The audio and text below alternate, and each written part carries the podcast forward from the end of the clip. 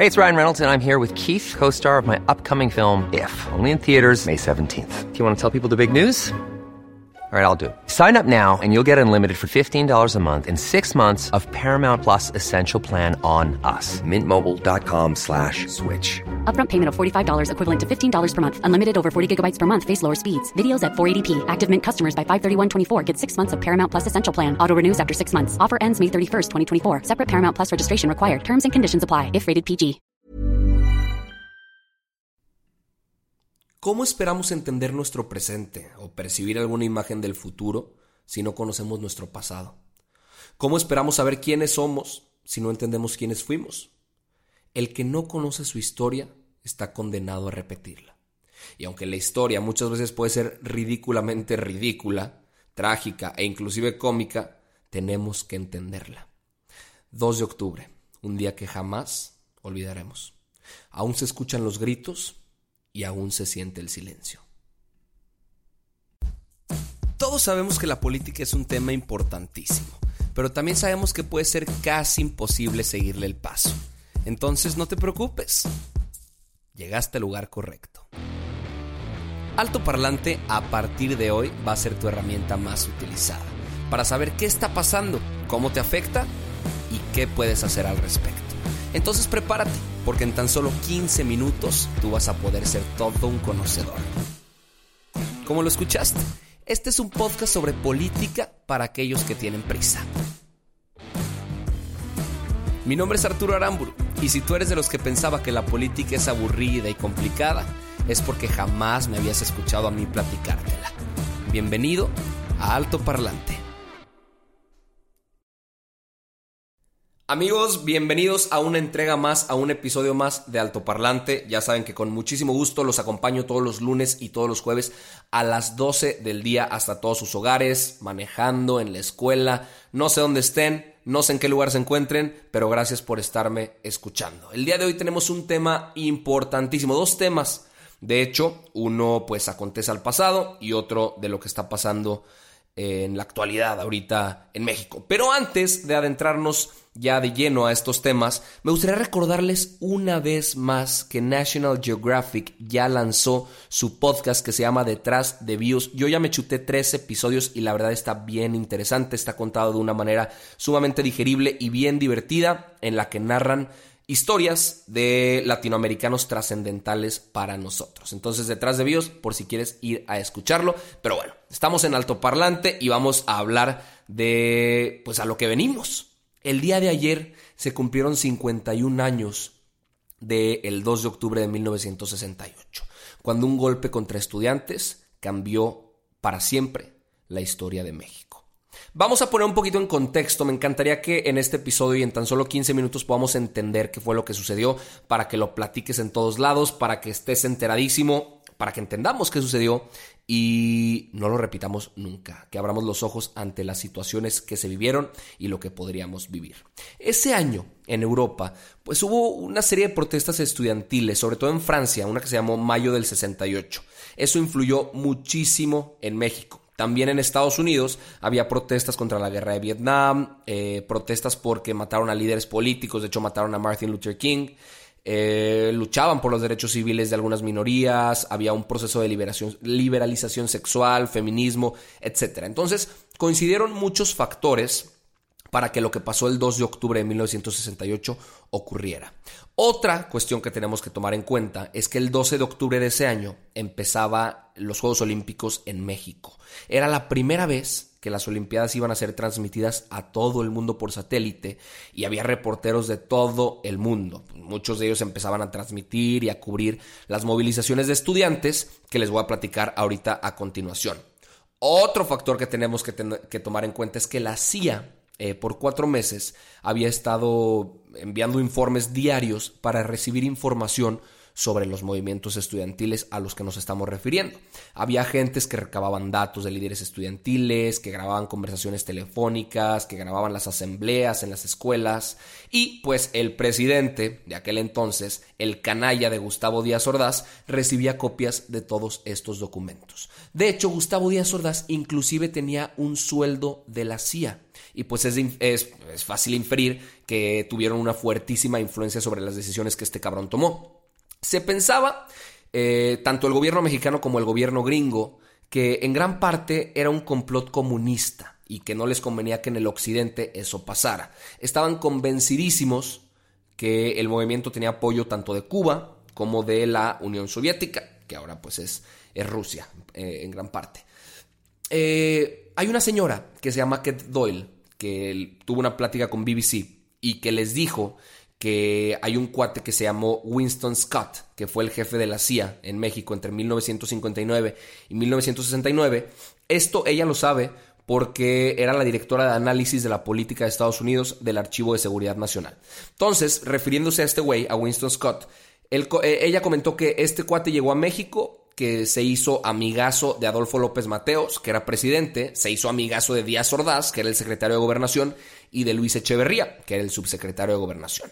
Después de Adolfo López Mateos, Díaz Ordaz fue presidente, y después de Díaz Ordaz, Luis Echeverría fue presidente. Y Luis Echeverría fue secretario de Gobernación o la figura de vicepresidente de, de Gustavo Díaz Ordaz.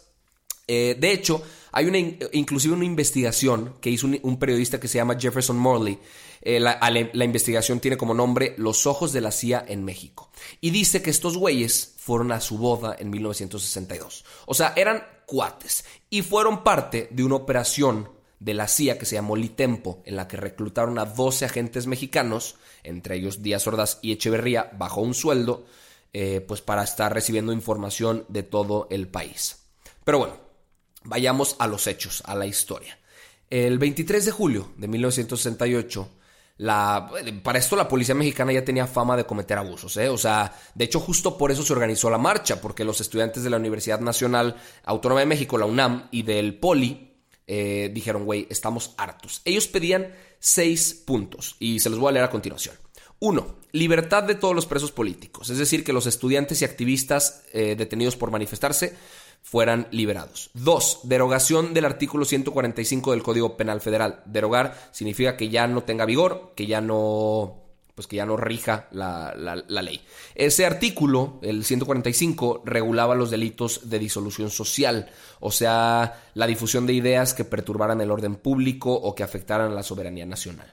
Número 3, desaparición del cuerpo de granaderos, que este grupo policial siempre reprimía a los estudiantes desde semanas o meses antes inclusive del 2 de octubre. Número 4, destitución de jefes policíacos Luis Cueto y Raúl Mendiolea, porque ellos eran el jefe y el subjefe de la policía capitalina y habían tenido un chingo de roces con los estudiantes. Número 5, indemnización a las víctimas de los actos represivos, porque antes de la matanza de Tlatelolco hubieron varios enfrentamientos que dejaron estudiantes muertos, pero de eso no se habla tanto. Y número 6, un deslinde de responsabilidades de los funcionarios involucrados en actos de violencia contra los estudiantes y que hubiera un, eh, un diálogo público abierto entre autoridades y el Consejo Nacional de Huelga para negociar las peticiones. Así de simple, así de sencillo, esto era lo que pedían los estudiantes. Eh, pero pues fueron reprimidos por los granaderos. Chingos de universidades se declararon en huelga y las autoridades reportaron autobuses quemados y explosivos de decenas de jóvenes detenidos en el Zócalo, desplegaron tanquetas, chingos de militares para apaciguar estos movimientos, eh, tomaron la UNAM, el que era rector, Javier Barrios, Barrios Sierra, eh, pues renunció porque dijo que era contra la autonomía de la, de la UNAM. Para ese entonces ya existía un movimiento que se llamaba Consejo Nacional de Huelga, del que ya les platicaba. Y el 2 de octubre se había convocado la marcha de protesta que iba a partir de la Plaza de las Tres Culturas en Tlatelolco. A las 6.10 de la tarde, un helicóptero lanzó una bengala sobre la plaza eh, y justo cuando los estudiantes anunciaron que se cancelaba la caminata para que no hubiera violencia, comenzaron a surgir disparos desde lo alto de los edificios. Inició una balacera contra la multitud. Una versión dice que los soldados reaccionaron a un ataque de estudiantes, pero otra dice que un grupo paramilitar que se llamaba el Batallón Olimpia agredió a los militares y ellos respondieron. Se, supone que estos cuates del batallón Olimpia eran miembros de la policía. No se sabe cuántas personas fueron heridas, no se sabe cuántas personas murieron. Algunas versiones dicen que 20, algunas versiones extraoficiales dicen que hasta 200. Lo que sí se sabe es que desde el 2 de octubre México fue otro, social y políticamente distinto. Ahora, ¿qué dijo Gustavo Díaz Ordaz? Les dejo aquí un pedacito de su informe en el que hizo referencia a los hechos ocurridos el 2 de octubre de 1968. Escuchen el cinismo de este cabrón y escuchen también los aplausos estúpidamente motivados del resto de los representantes en la Cámara. Íntegramente la responsabilidad personal, ética, social, jurídica, política e histórica por las decisiones del gobierno en, en relación con los sucesos del año pasado.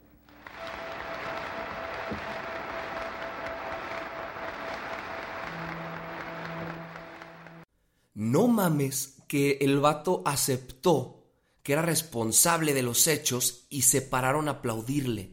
Es como si yo me beso con la novia de mi mejor amigo, acepto que lo hice y el vato me dice, ah, pues bueno, te aplaudo. Gracias por aceptarlo. ¿Qué, güey? ¿Cómo es eso posible? Aparte, eh, detrás de eso, pues estuvo Luis Echeverría, que era el secretario de gobernación con Díaz Ordaz.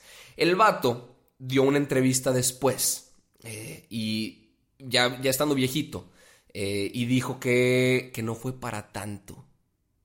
El, el pendejete se dijo que no fue para tanto. Que él manejaba la Dirección Federal de Seguridad, pero que él no tuvo nada que ver. Eso sí, en el 2006 un magistrado federal emitió una resolución en la que lo, lo responsabilizaba al MECOS y fue sentenciado a, prisión, a prisión domiciliaria por genocidio, pero en 2009 fue absuelto de sus cargos. Otro eh, caso que no se sabe mucho, que no se habló tanto al respecto, fue el halconazo. Y de eso, pues Luis Echeverría sí tendría que ser completamente responsable porque fue durante su gobierno el llamado halconazo, la matanza del jueves de Corpus, en el que asesinaron a 120 jóvenes, también por una manifestación. Eh, pues ayer se cumplieron 51 años de que esto ocurriera, hubo una marcha y el presidente querido Andrés Manuel López Obrador hizo algo que se le llamó el cinturón de paz, en el que invitaba a la gente voluntariamente, en teoría, a que se tomaran de las manos y caminaran junto con la manifestación, y que si había disturbios, pues que corrieran. Utilizaron también empleados públicos como parte de ese escudo humano. Entonces aquí el tema del ir voluntariamente se pone en duda. Hubo cohetes, hubo explosiones y los utilizaron como escudo humano. Andrés Manuel no estuvo presente ahí, lo único que dijo fue que tuvieran cuidado los que marchaban y hacían disturbios, porque en una de esas los acusaba con sus mamás o con sus abuelas, literalmente. Literalmente eso fue lo que dijo ese vato. Pero bueno, pasando al segundo tema y ya nada más tomándolo muy rápido, no por eso es menos importante. Eh, seguramente vieron en redes sociales el tema de, Celaya. Me queda aquí ya poquito tiempo en el podcast para cumplir con el tiempo, pero me parece que es un tema importantísimo que tiene que tocarse. La inseguridad, asesinatos, asaltos, este, amenazas, pero sobre todo la falta de resultados de autoridades para frenar la ola criminal en Celaya detonó que hubiera manifestaciones. Eh, hubo un caso que sonó mucho que fue el asesinato de Gabriel Luna, que era un estudiante del Tecnológico Nacional en Celaya, y la gente se hartó. La gente dijo no es posible, inclusive Ford, la empresa americana, dijo que van a cerrar sus operaciones porque el crimen organizado los estaba extorsionando. Al parecer en Celaya un celular vale más que una vida, valen más los derechos de un delincuente que el amor de una madre que no volverá a ver a su hijo, vale más un puente que tarda cinco pinches años en construirse que cámaras de seguridad, vale más la impunidad que la verdad y que la justicia. Y esto, y por eso toco el tema amigos, porque esto es lo que debería preocuparnos. No lo que hizo Sarita, la hija de José José, no si una influencer tiene nuevo novio o nuevo pleito. Nos tiene que preocupar alzar la voz por lo injusto, alzar la voz por los que ya no están, porque así como ellos, pudimos haber sido tú o yo. No es un tema menor, no es un tema que no tenga que hablarse. México no está bien. No solo en Celaya, todo el país. Y si no somos nosotros los que lo hablamos y los que lo resolvemos, entonces nadie más lo va a hacer. Esto fue todo por el episodio de Alto Parlante del día de hoy. Te agradezco mucho por haberme escuchado y te dejo con un último trailer del podcast de National Geographic. Y ya sabes, mi nombre es Arturo Aramburu. Nos vemos aquí todos los lunes y todos los jueves. Mi Instagram es arroba Arturo Aramburu, por ahí podemos continuar la conversación. Si te quedaron dudas, comentarios, sugerencias, mentadas de madre, lo que quieras, házmelo llegar, por favor. Te envío un fuertísimo abrazo y nos vemos el próximo lunes. Ya conociste las historias de los íconos más importantes de América Latina en bios, vidas que marcaron la tuya. Ahora vas a saber cómo fue construir estas biografías fascinantes. Mi nombre es Nicolás Artusi y te invito a un viaje detrás de las cámaras de este éxito de Nat junto a las personas que lo hicieron posible. ¿Cómo surgió Bios? ¿De qué manera se construyeron estos retratos únicos de Gustavo Cerati, Alex Lora, Charlie García y Luis Alberto Spinetta? ¿Por qué elegimos estos íconos? ¿Cuáles fueron los mayores desafíos que se presentaron en este recorrido? Descubrilo en un after show imperdible que no solo te llevará behind the scenes, sino que también te presentará material inédito que solo podrás escuchar en este podcast. Suscríbete a Detrás de Bios en tu app de podcast favorita para no perderte ningún episodio. ¿No se merece tu familia lo mejor? Entonces, ¿por qué no los mejores huevos? Ahora, Egglands Best están disponibles en deliciosas opciones. Huevos clásicos, de gallina libre de jaula y orgánicos de Egglands, que ofrecen un sabor más delicioso y fresco de granja que le encantará a tu familia. En comparación con los huevos ordinarios, Egglands Best contiene la mejor nutrición como 6 veces más vitamina D, 10 veces más vitamina E y el doble de omega 3 y B12. Solo Egglands Best. Mejor sabor, mejor nutrición, mejores huevos. Visita egglandsbest.com para más información.